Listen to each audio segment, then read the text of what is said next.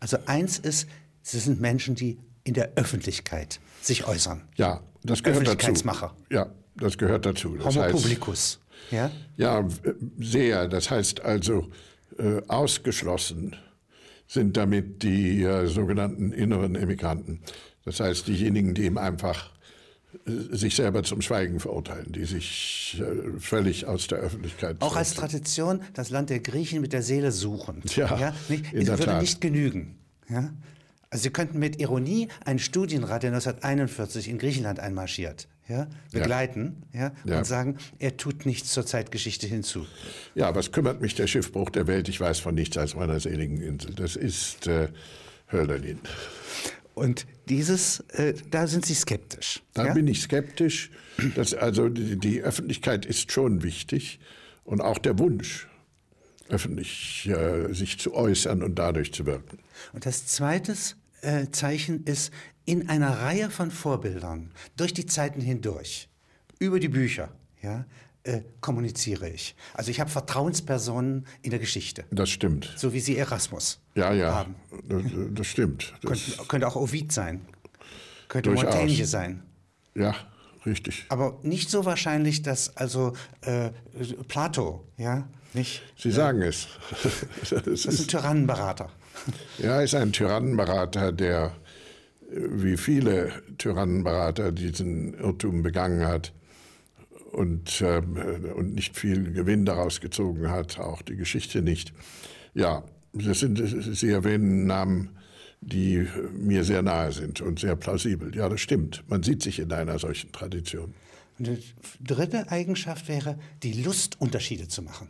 Also gewissermaßen eine Besessenheit. Ja? Nicht? Kann ich eine Differenz der Differenz der Differenz machen Ja. und die wieder zurückführen auf eine Wurzel. Dann bin ich intellektuell tätig. Das ist mir auch plausibel. Sodass man eigentlich sagen kann, man kann eigentlich, was intelligent ist ja, und intellektuell ist, sehr gut erkennen und ein Stück davon steckt in jedem Menschen. Ja, Es mag verschüttet sein, ja, das will ich gerne Wird nicht ausgeübt. akzeptieren, aber oft sieht man es nicht. oft sieht man es nicht. Wie Ne? Sie eben sagen, es Ja. kann sehr verschüttet sein. Sie beschreiben einmal diesen Berlin. Das ist ein Mensch, der ist in, Riga geboren. Ja? Er ist in Riga geboren, aber ist natürlich kein Lette, sondern kommt aus einer jüdisch-russischen Familie eigentlich. Und, äh, und 1917 geht die Familie naturgemäß, beziehungsweise äh, den Umständen entsprechend, auf die Wanderschaft und landet in England. Und äh, dann entwickelt er sich da zu einem hochsensiblen, äh, witzigen, komplexen Intellektuellen, der äh, immer auch an den öffentlichen Dingen teilnimmt und im Krieg ja sogar in der britischen Botschaft in Washington tätig ist und später in Moskau. Ja, ein ganz ungewöhnlicher Mann, der, äh, man müsste ihn eigentlich im Film sehen, um äh, einzuschätzen, wie er ist. Er sprudelte, er sprudelte von Ideen, immer. Beschreiben Sie ihn doch mal im Vergleich zu Horkheimer. Ja? Äh, wenn Sie sie ganz äußerlich sehen, ja, sind Sie ähnlich groß. Ja, ich glaube, Horkheimer war etwas größer. Aber Horkheimer war ein offenkundig ein äh, schwäbischer Bürger. Industriellen Sohn. Sohn und, äh, äh, und hatte überhaupt nicht dieses, dieses äh, übersensible und äh, quicke von Berlin, sondern war eigentlich eher ruhig, zurück, zurückhaltend. Äh, Ironie hatten sie beide, aber bei Berlin war das alles eingebunden in diese merkwürdig schnelle Art.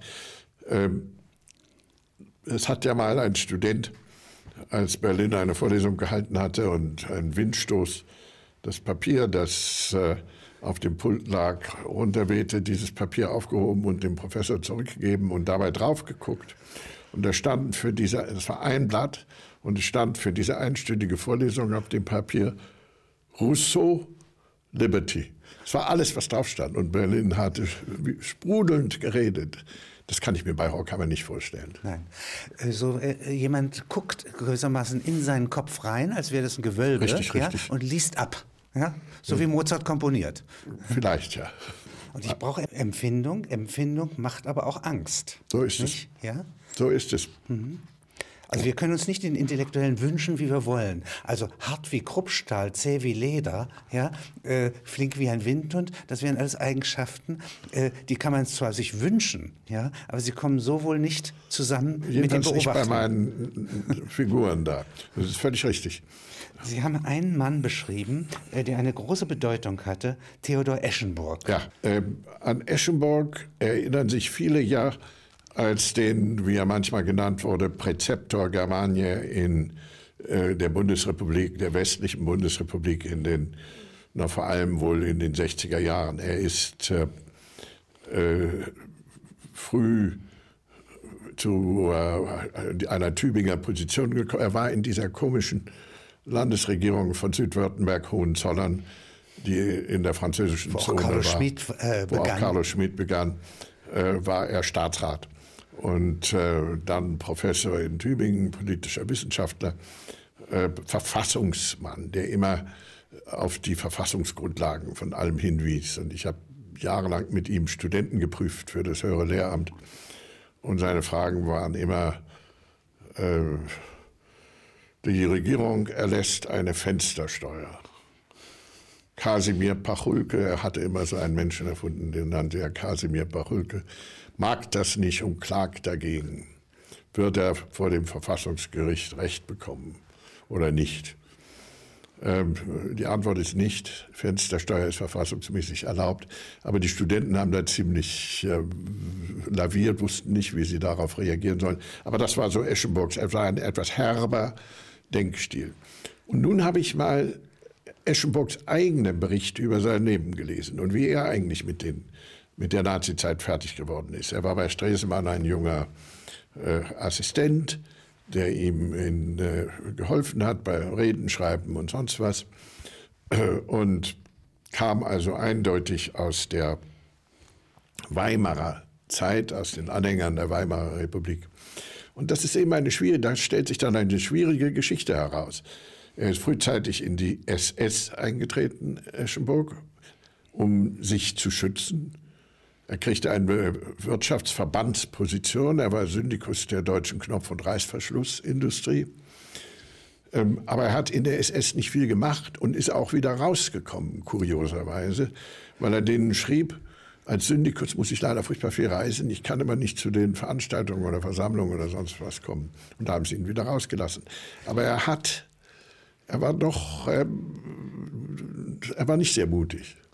Er war nicht sehr mutig und äh, hat es immer geschafft, sich so durchzulavieren mit einer Mischung von Anpassung und Abstand. Widerstand. Anpassung und Nein, Widerstand. nicht Widerstand. Nein, nein. Keine Spur. Nein. Anpassung und Abstand. Ähm, und also zum Beispiel bei Kriegsende fuhr er in die Schweiz, kurz vor Kriegsende fuhr er in die Schweiz, wo er ein europäisches Verfahren wegen irgendeiner Übertretung einer Reißverschlusskonvention als Schiedsgericht, als Schiedsrichter ähm, leiten sollte und äh, war dadurch bei Kriegsende In Sicherheit. in großer Sicherheit. Äh, Und das hat er immer irgendwie hingekriegt. Und dabei aber manche Kompromisse gemacht. Ich sehe ihn vor allem als ein Beispiel für eine Anpassung, die ziemlich weit geht. Ein paar Schritte weiter, als ich so ohne weiteres tolerieren würde. Er könnte Unglück haben, ja, in eine Entscheidungssituation hineinkommen, Ja. bei der er dann Mitläufer oder irgendwann auch Mittäter werden könnte. Ja, Ja, und vor allem, ich habe so dieses Bild, er fuhr nach in die Schweiz im April äh, 45. In seinem Abteil, Zugabteil, saß noch ein anderer und las ein Buch. Und äh, zum geeigneten Moment, beschreibt er selber, machte ich meinen Mitreisenden darauf aufmerksam, dass es vielleicht nicht empfehlenswert sei, ein verbotenes Buch äh, ja, hier im Zug zu lesen. Das war ein Buch von Stefan Zweig, äh, das er las. Ja, das verstehe ich nicht. Also da hört es bei mir auf. Das war das ist Überanpassung. Ähm, und äh, natürlich ist dem gar nichts passiert und die sind mit Stefan Zweig in der Hand fröhlich bei Lindau oder Bregenz über die Grenze gefahren und, und in die sichere Schweiz. Aber diese Art von Anpassung, die ja verbreitet war, die sehr verbreitet war, äh, scheint mir ein merkwürdiges Element der an sich rechtsstaatlich aufrechten Position von Theodor Eschenburg. Sie haben gestern gesagt, dass unter Umständen aus einer Öffentlichkeit, die Brüche zeigt, wie die der USA im Moment, ja, auch die Gegenimpulse kommen. Ja. ja. Da ist immer wieder Ihr Vertrauen, das in den Verhältnissen selber versteckt, ja, auch das Heilmittel steckt. Solange es Institutionen gibt, in denen es möglich ist. Gefäße sind notwendig. Gefäße sind notwendig, in, in denen es möglich ist, dies auch äh, kundzutun. Ja. Wenn Sie nochmal diesen einen, den schleichenden Autoritarismus, äh, Richard Sennett spricht von dem leisen Faschismus. Das war sehr ja, missverständlich. Ist, ich bin da jetzt, äh, äh, ja. ich weiß, viele tun das. Äh, ich zögere da, weil, äh, weil ich glaube, dass man vorsichtig sein soll mit der Übertragung dieser doch sehr gewichtigen historischen Begriffe auf Situationen, die dann doch äh, von einer anderen, nämlich niedrigeren emotionalen Qualität sind. Äh, aber was es gibt, ist eine fast allen Exekutiven innewohnende Tendenz, mehr Rechte für die Mächtigen äh, zu etablieren und gleichzeitig eben jenes nicht versuchen zu kritisieren also ein Schweigen der Mehrheit. Ein Verlust an Öffentlichkeit an jedem Verlust Samstag. An Öffentlichkeit. Ja, Verdrängung äh, von Information durch Unterhaltung. Ja, äh, aber das sind alles Empfindungen, ja, äh, ja, die auch einen Grund haben. Ja, im Gefühlshaushalt, also in der Balanceökonomie, dass ein Mensch mit sich selbst auskommen muss. Ja, ja? aber es ist zum Teil auch Faulheit. Ja. Trägheit, also in einem negativen Sinn. Das ist einfach keine Lust hat, sich zu ärgern. Beschreiben Sie mir doch mal sozusagen in Ihren äh, Worten, also als Liberaler, ja, als Freiheitsliebender, ähm, die, die, Geschichte äh, bei den Brüder Grimm von den zwölf faulen Knechten. Die waren so faul, dass sie sich auf der Straße hinlegten, äh, schliefen und von einer Kutsche überfahren wurden. Ihre Glieder waren abhanden gekommen. Sie waren ja. schwer verletzt, lagen sie da. Ist das jetzt Faulheit oder ist das Vertrauen, dass so etwas eigentlich durch Kutschen nicht gemacht wird?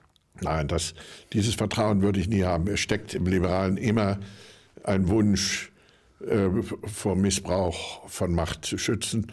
Und Missbrauch von Macht ist eine enorme Versuchung für die Mächtigen. Also äh, sozusagen davon auszugehen, dass alles schon am besten geregelt ist in der besten aller möglichen Welten. Und dass wenn man Menschen dass ich lässt. ein Baby Urvertrauen haben kann, dass ich in den ersten drei Tagen in das Gesicht meiner Mutter schaue, ja, und es anlächle, es wird wieder gelächelt und es entsteht jetzt etwas, was offenkundig in sehr vielen Menschen vorhanden ist, nämlich mhm. Urvertrauen. Wir zehren bis zum Lebensende von diesem Pfund. Dann sagen wir mal von der Möglichkeit des Urvertrauens. Also ich gehe lieber davon aus, dass dieses Vertrauen wahrscheinlich irgendwo enttäuscht wird und es dagegen Schutz geben muss. Das gilt für die Kutsche. Es gilt aber eben gerade auch für diejenigen, die äh, nichts tun und die damit ebenso viel Schaden anrichten wie die Zerstörer, bewussten Zerstörer der Freiheit. Ich halte das für eine der größten Gefahren in normalen Zeiten.